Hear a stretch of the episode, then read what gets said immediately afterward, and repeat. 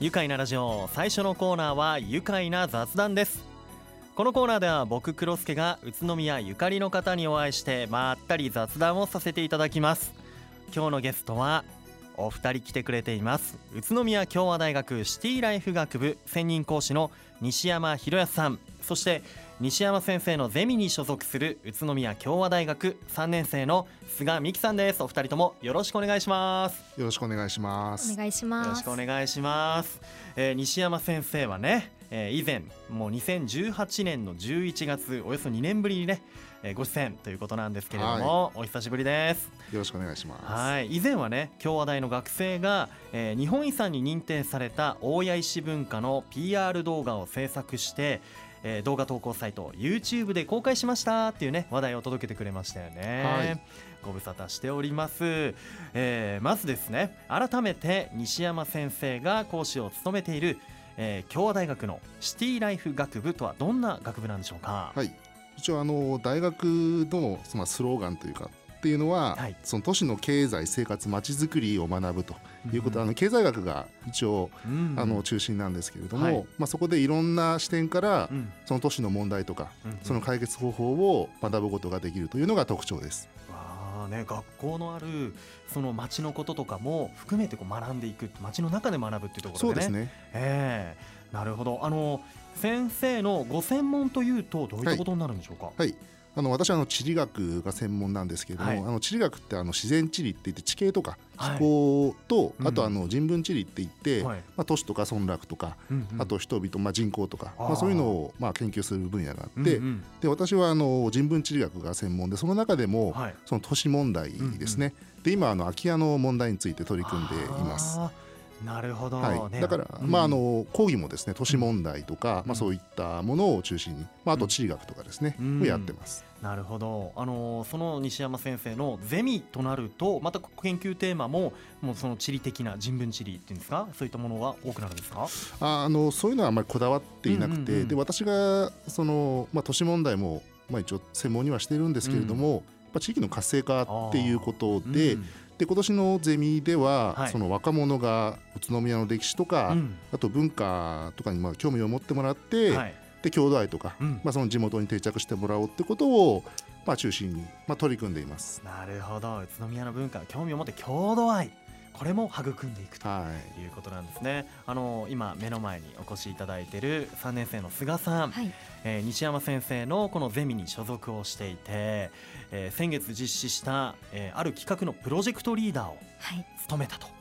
い。うことなんですよね。はい。街歩きツアーだったと伺いましたが、えーどんなツアー企画したんでしょうか？えっ、とタイトルはえっ、と若者が楽しめるシティクエスト in 宇都宮ということではい。やらせていただきました。はい、シティクエスト？はい、そうなんです。なんか冒険みたいですね。そうなんです、ええ。冒険を街の中でマップを開いて、うん。えっ、とみんなで見てもらいあの Google マップを使用して見てもらいながら、うん。クイズの地点に行ってもらって、はい。クイズを解いてうんうん。えっと QR コードを読み込んで、うん。えっとクイズに答えてもらって、はい。解説動画がくすっと笑える解説動画が流れるような、えっと取り組みになっております。へえ、こう Google マップを見ながら街歩きをしてこうクイズに答えていくはい。っていうね、えー街歩きになってるんですけど。いやあの僕もねさっきその QR コードをあの自分のスマホで読み取って問題が出てきたんですよ。でその問題に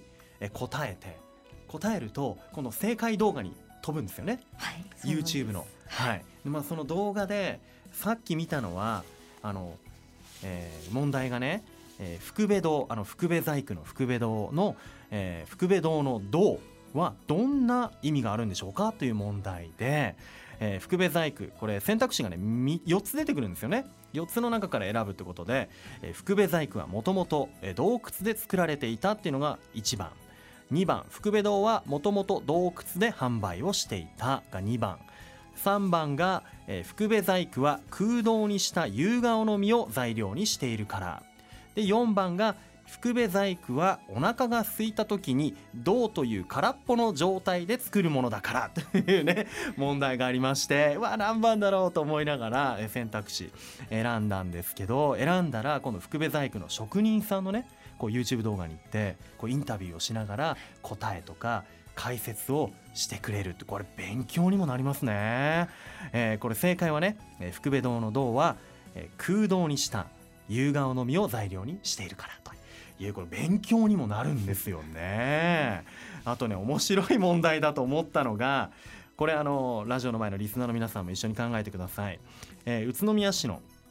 えー、大通りですね。駅前の大通り、えー、どうして大通りは夜間 U ターン禁止や道路が広いのに40キロ制限なんでしょうか？という問題、えー、選択肢1番、えー、かつて交通死亡事故が日本一多い道路だったから。あの大通りだ。2番。かつて暴走行為が多発していたから。2番。3番、えー、騒音がひどく周辺住民から苦情が絶えなかったから。4番。バスの通行が多いから。さあこの1234のうちどれが正解なのか。夜間 U ターン禁止道路が広いのに40キロ制限なのはどうしてかということで皆さんいかがでしょうか？バスの通行が多いからかなって僕思ったんですけど正解は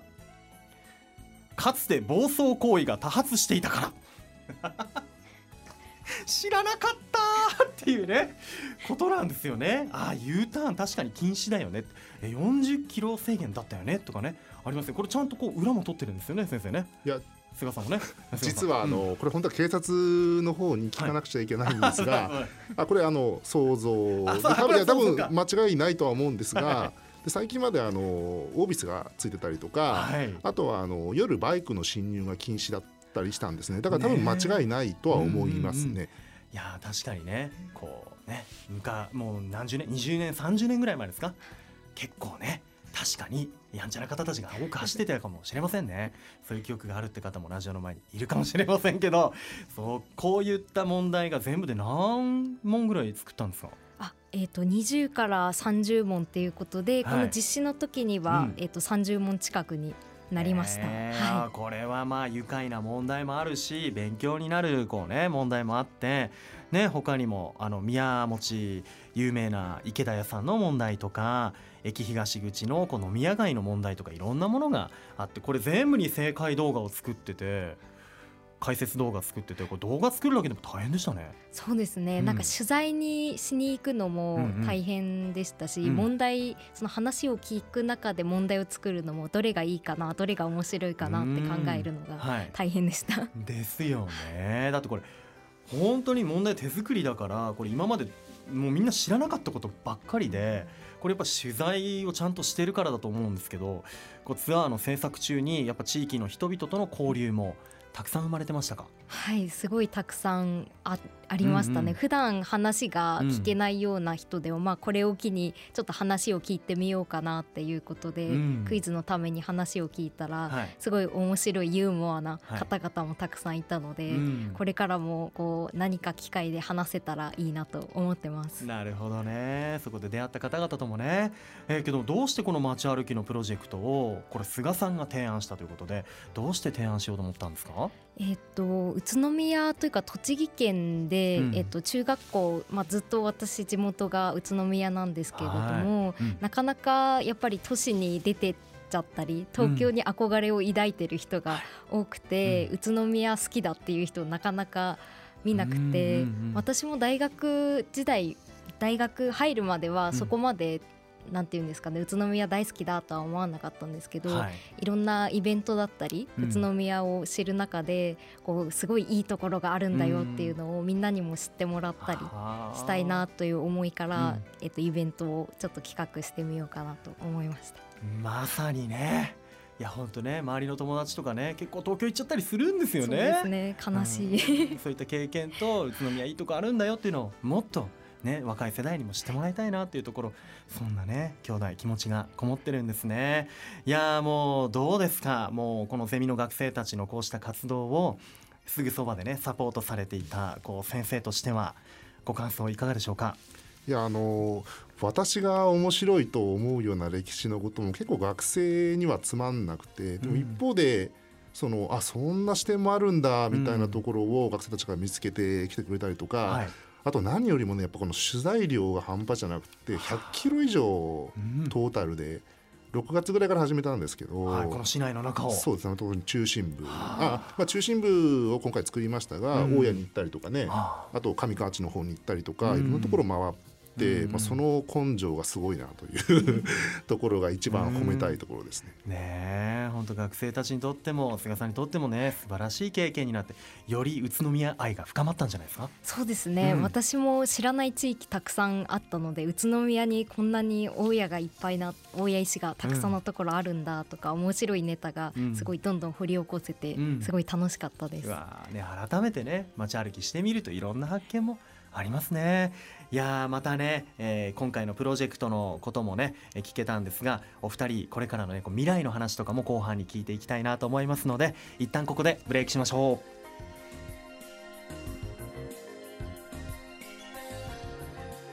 愉快な雑談。改めまして今日のゲストは宇都宮共和大学シティライフ学部専任講師の西山博康さん。そして西山先生のゼミに所属する宇都宮共和大学3年の菅美希さんです。改めましてよろしくお願いします。はいよろしくお願いします。ます。えー、西山さんは北海道の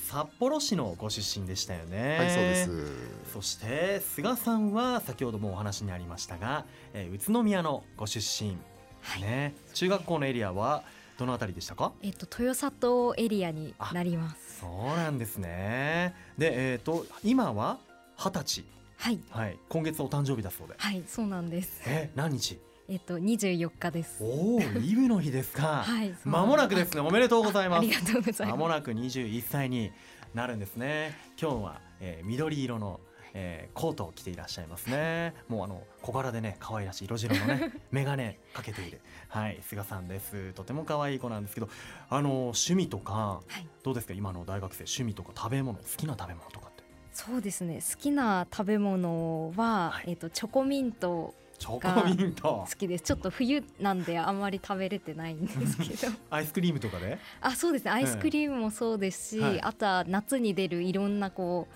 異色な感じのチョコミントをたくさんこう見つけては買ってます。うん、チョコミント女子なんですね。はい。はい、え他にも？他にあ食べ物ですか？えーうん、食べ物はお肉が好きです。お肉？はい。お肉あそうなんまたギャップがありますね。チョコミント女子で。お肉好きで、はい、ねどうですか？先生。お肉好きなんですってこれあれですね。あのこれ実は、はい、あの11月12月の18日に市役所で、うん、あのまちづくり提案発表会というですね、はい、その政策提案コンペがありまして、はい、でそこでまあ入賞できれば、焼肉グレートさんで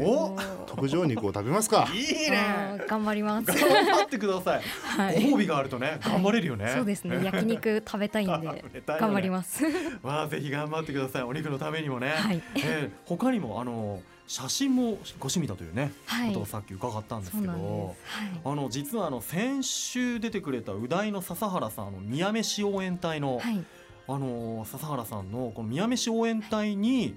えなんと菅さんも参加されている。はいそうなんですあの、えー、写真を撮ったり、えー、まあ、ご飯を食べに行くついでに写真を撮って感想だったり、うん、こういうのが美味しいよっていうのを一部だけなんですけどお手伝いさせていただいてます。んですね。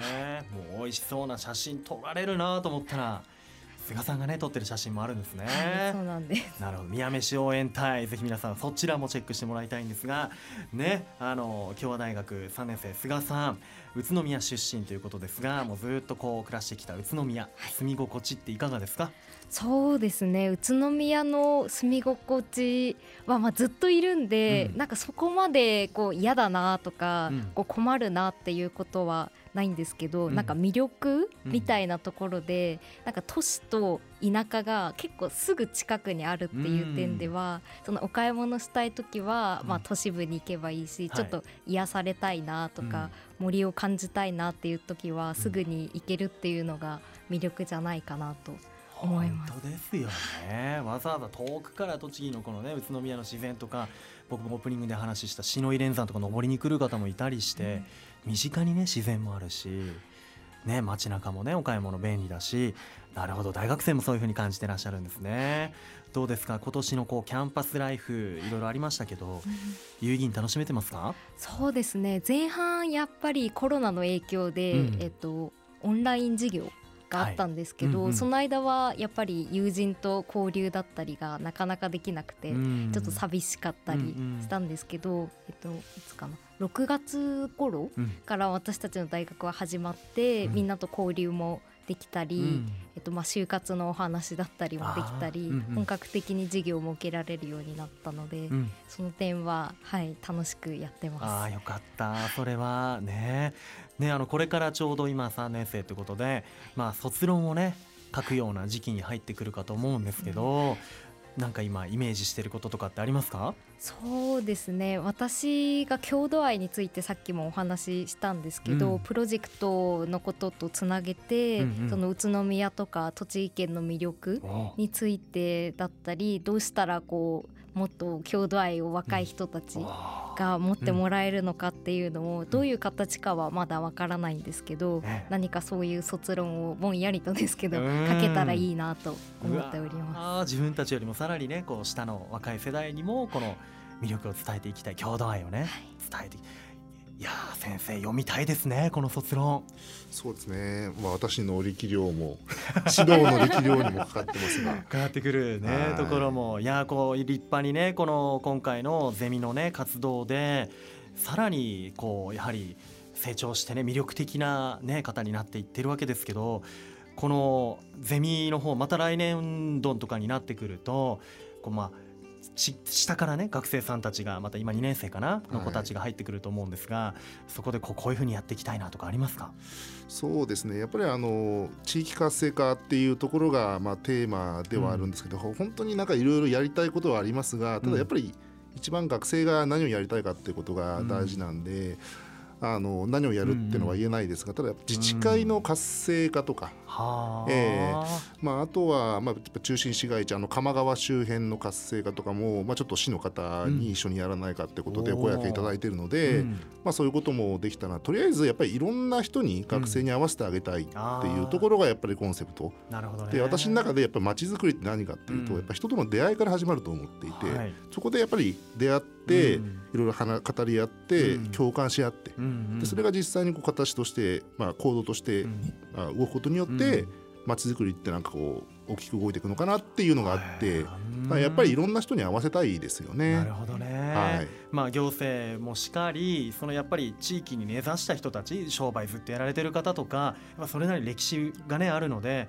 そういったところでこう生活している人たちとそうですね会話するきっかけにもなるとね、うん、いいかもしれませんね。いやもう本当これからの活動も楽しみだしシティライフ学部の学生さんたちは本当地域の住民の方々とね行動をこう共にしてまちづくりをより深く立体的にこう考え学んでいるんだなというふうに感じています。さあ3年生の菅さん、はい、将来の夢とか聞いていいですか？そうですね。なんかさっき言ったこととちょっとつながってくるとは思うんですけど、はいうん、その栃木県の魅力の発見発掘がすごい今回のイベントを通じてだったり、ゼミ活動を通して、その発掘することにすごい面白いなっていうところがあるので、具体的にこれっていうのはまあ絶賛模索中なんですけど、そういう発信だったりとか、えっと、発掘ができるようなこう就職というか、うん、そういうことが将来的にもできたらいいなって考えてます。なるほどいや今回のだって街歩きもねこう謎解きねしながら街歩きですけどこの謎を見つける謎謎を作るためにいろんな発掘をしてきましたからね。そうですねこれ続いていくということなんでしょうかね。えー、そして西山先生こう専門的な目から見て今後のこの宇都宮どんな可能性秘めてるとお考えでしょうか？はい、やっぱりあの宇都宮のいいところってまあ本当に先ほどあの菅が言ったようにいろいろあるんですけれどもあの規模感がちょうどいいなっていうのがあって、うん、で規模感ってどういうことかどういうことかっていうと、はい、やっぱ人が出会える、うん、でそれなりに面白い人たちもたくさんいる、うん、うん、だからやっぱりあのいろんな方々がまあつながっていただいて、でこういうの面白いんじゃないかなああいうの面白いんじゃないかなっていろんなアイデアが、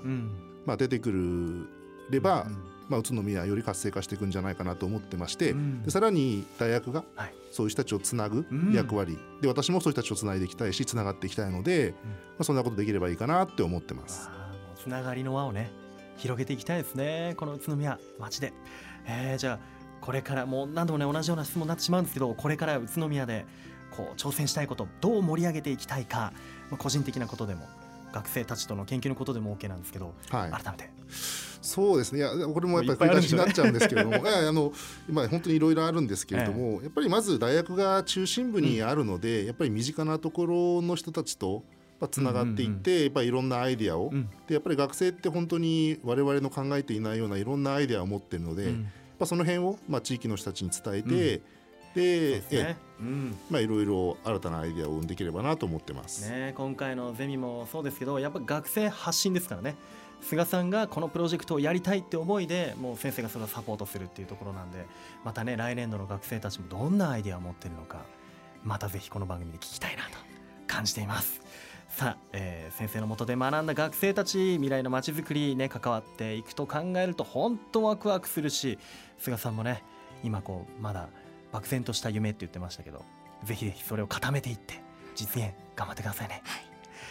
ということで西山先生もね菅さんはじめ学生の皆さんも頑張ってもらいたいと思います。それでは最後になりましたこのワードで一緒に締めましょう、えー、今回は、えー、街歩き謎解きということでねこのワードでいきたいと思います。いきますよ。せーの。謎で愉快だ宇都宮。もうまだまだ謎はたくさんあります。発掘してってくださいねさあ愉快な雑談。今日は宇都宮共和大学シティライフ学部専任講師の西山博康さん。そして西山先生のゼミに所属する宇都宮共和大学3年の菅美希さんにお越しいただきました。お二人ともどうもありがとうございました。ありがとうございました。ありがとうございました。住めば愉快だ宇都宮